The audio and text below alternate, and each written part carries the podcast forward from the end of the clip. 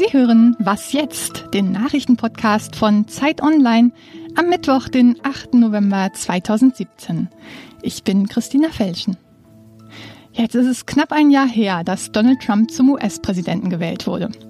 Heute Nacht wurde in den USA wiedergewählt, allerdings nur in einigen Staaten und Städten. Dabei setzten sich vor allem die Demokraten durch, unter anderem in Virginia, New Jersey und New York City.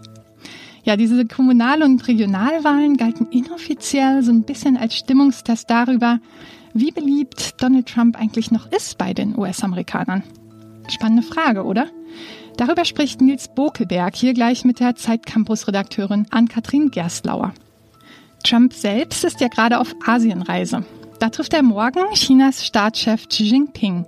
Der hat vorher schnell noch versprochen, dass er in Zukunft ausländische Firmen genauso behandeln will wie chinesische. Außerdem will Trump die Chinesen dazu bringen, mehr Druck auf Nordkorea auszuüben, damit es sein Atomprogramm einstellt. Bei Twitter können wir uns ab sofort so richtig austoben. Unsere Tweets dürfen ab sofort 280 Zeichen lang werden, also doppelt so lang wie bisher. Twitter hatte in letzter Zeit ziemliche Probleme, hat kaum noch neue Nutzer hinzugewonnen, rote Zahlen geschrieben. Dann hat sich der Chef und Gründer Jack Dorsey gedacht, gut, machen wir den Kurznachrichtendienst mit längeren Tweets wieder attraktiver. Dabei ist er selbst gar nicht so der Mann der langen Worte. Sein Statement zu dieser Neuerung lautete auf Twitter 140 plus 140. Ja, Kritiker sagen, er soll sich lieber darauf konzentrieren, Hassreden und politische Einflussnahme zu verbannen. Redaktionsschluss für diesen Podcast war 5 Uhr.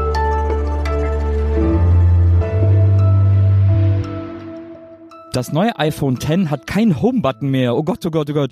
Wir klären gleich, was es da sonst so alles nicht gibt, was es stattdessen gibt und wie sich das anfühlt. Das wird uns alles der Mann sagen, der so ein Ding schon mal zur Probe hat und nicht vorhandene Knöpfe drückt. Unser Mann aus dem Ressort Digital, Patrick Beuth. Donald Trump ist jetzt seit einem Jahr im Amt und seine Umfragewerte sind so schlecht wie nie. Wir haben an dieser Stelle schon viel darüber gesprochen, was er alles so gemacht hat, ein bisschen darüber, wie sich die USA unter ihm verändert haben und wie sein Stil so ist. Jetzt wollen wir mal darüber sprechen, wie sich eigentlich seine Wähler verändert haben im letzten Jahr. Ann-Kathrin Gerstlauer ist verantwortliche Redakteurin bei Zeit Campus Online. Hallo Ann-Kathrin. Hallo Nils. Äh, ihr habt mit ehemaligen Trump-Wählern gesprochen, mal so ganz grob prozentual oder so. Wie viele von denen bereuen es, Trump gewählt zu haben und wie viele nicht? Ja, es wirkt immer nach ganz schön vielen. Es gibt einen Hashtag Trump Regrets. Ähm, man findet auch gut Leute. Prozentual gesehen gibt es gar keine so super seriösen Zahlen dazu. Also wir wissen, deine Umfragewerte sind wahnsinnig, wahnsinnig schlecht. Ja. Ähm, ich habe eine Umfrage gefunden, da steht ein Achtel. Das klingt jetzt erstmal nach nicht so viel. Und ja. ich glaube, da müssen wir auch immer aufpassen. Also ob man es wirklich am Ende bereut, ne? Oder auch dann zugibt. Ja. Das ist nochmal eine andere Frage. genau. ne? ähm, ja, ein Achtel ähm, ist die einzige Zahl, Ich gefunden habe, aber natürlich gibt es wahnsinnig viele Unzufriedene. Ja. Was sind denn die Gründe für die, die es bereuen? Ja, allgemein gesehen auf jeden Fall. Ähm, sie vertrauen ihm nicht mehr. Mhm. Sie sehen ihn nicht als den Mann, den sie imstande sehen, so ein großes Land zu führen. Ist ja, ja. nicht ganz unwichtig. Genau. Und wir haben jetzt mit Zweien gesprochen, ähm, die wirklich sagen, ich bereue das. Interessanterweise, man könnte jetzt denken, das ist allen zu krass. Dem einen ist es nicht krass genug. Äh, der der, der ähm, findet, das Schlimmste, was Trump gemacht hat, ist Steve Bannon zu feuern. Er ist nicht mehr der Donald Trump, der ihr irgendwie im Wahlkampf war, der crazy Motherfucker, wie er ihn ja. irgendwie nennt. Ja. Er findet, der arbeitet jetzt zu viel mit sogenannten Liberalen zusammen. und ist selber Teil dieses Sumpfes geworden. Die andere ist, ist eher so, äh, wollte eigentlich Bernie Sanders wählen, dann Hillary fand sie nicht so gut, war eher so Protestwähler ja. und der wird das jetzt alles irgendwie zu krass und die findet so, die wollte keine Elite mehr, jetzt sieht sie so Jared Kushner und Ivanka irgendwie im Haus und denkt sich auch so, sind wir wieder bei Bush und Clinton angelangt. Ja. Und was sie auch nicht so gut findet, ist äh, die Syrienpolitik von Donald Trump zum Beispiel, sie will halt nicht mehr irgendwie Weltpolizei sein und so langsam ja, macht sie sich wirklich Sorgen und sagt sogar, sie hat dem schlimmsten Kandidaten in der Geschichte ins Amt verholfen. Oh, also sehr, sehr klare Worte. Ja, sehr klares Bereuen. Ja. Ähm, was glaubst du, würde Trump heute auch wieder die Wahl gewinnen? Ja, äh, schwierige Frage. Äh, ich glaube, das käme darauf an, gegen wen er auf jeden Fall antreten würde. Mhm. Gegen Bernie Sanders, glaube ich, ähm, könnte es vielleicht schwierig werden, aber auch diese ein Achtel zeigen ja schon, wir müssen vorsichtig damit sein, würden sie ihn wirklich nicht wählen. Und am Ende lagen wir Journalisten ja vor allem ja schon sehr daneben. Ja. Insofern würde ich mich nicht so weit aus dem Fenster lehnen wollen. Alles klar. Äh, vielen Dank an Kathrin Gaslauer. Äh, du bist verantwortliche Redakteurin bei Zeit Campus Online. Genau dort können Sie das alles auch nochmal nachlesen. Äh, der Text heißt Ein Jahr Trump, wir haben mit Wählern gesprochen. Vielen Dank. Danke dir. Mhm.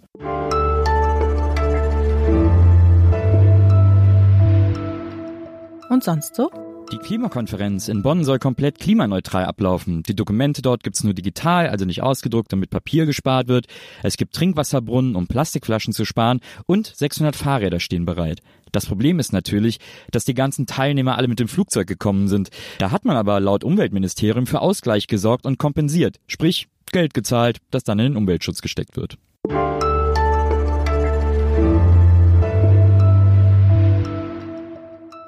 Das neue iPhone X kann Gesichtserkennung und hat keinen Home-Button mehr und ist sauteuer. Wir sprechen mit unserem Redakteur aus dem Ressort Digital, Patrick Beuth. Hallo. Hallo.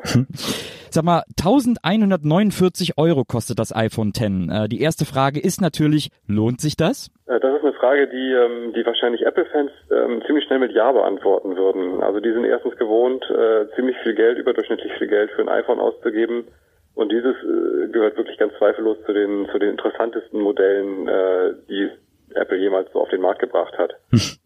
Aber ist das nicht ungewohnt, so ohne Home-Button? Ähm, also nach zehn Jahren äh, mit Home-Button äh, könnte man meinen, äh, dass man das wirklich abtrainieren muss, äh, diese, diese Bewegung, die längst automatisiert ist.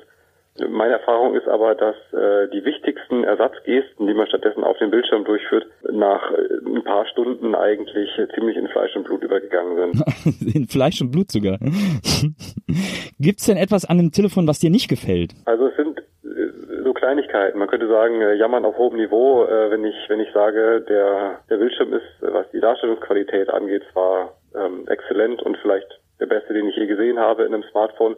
Aber gibt oben diese kleine Aussparung, ähm, wo die ganze Kameratechnik für die Gesichtserkennung und alles damit Verwandte untergebracht ist. Und diese Aussparung im, im Englischen the notch, was so schön, so schön äh, übel klingt, wie eine Warze ähm, mit irgendwas, das wegoperiert werden müsste.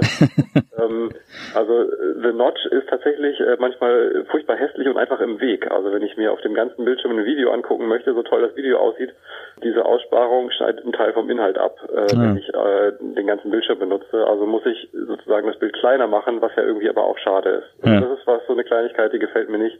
Ich finde es ziemlich schwer, das Gerät, ähm, für, für die Größe. Also vergleichbar große Geräte sind eine ganze Ecke leichter. Äh, naja, die Sache mit dem Preis ist, ähm, wie gesagt, so ein bisschen Ansichtssache.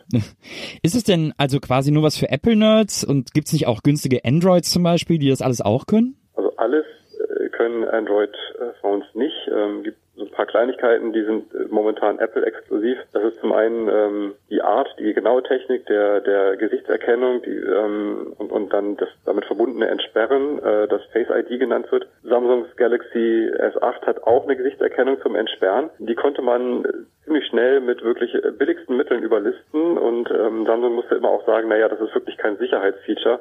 Das ist bei Apple ein bisschen anders. Also ähm, mit Tricks wie irgendwie Masken, Fotos und so weiter kommt man da nicht weiter. Da kann man das Teil nicht überlisten. Das ist das eine. Also die, die Technik, die dahinter steckt, ist raffinierter, die Sicherheitstechnik. Äh, auf der anderen Seite auch die Anwendung, die sich äh, aus diesem ganzen Kamerasystem ergeben. Und da ist vorderst sind das die Animojis. Das ist auch ein bisschen einmalig. Also Animojis sind äh, zwölf verschiedene, momentan zwölf verschiedene Emojis und man redet in die Kamera und ähm, die nimmt dann die Mimik auf. Man kann dann Sprachnachrichten zum Beispiel versenden äh, mit der eigenen Stimme, aber äh, dann einem sprechenden Panda-Bären, der halt sozusagen passend das Gesicht bewegt.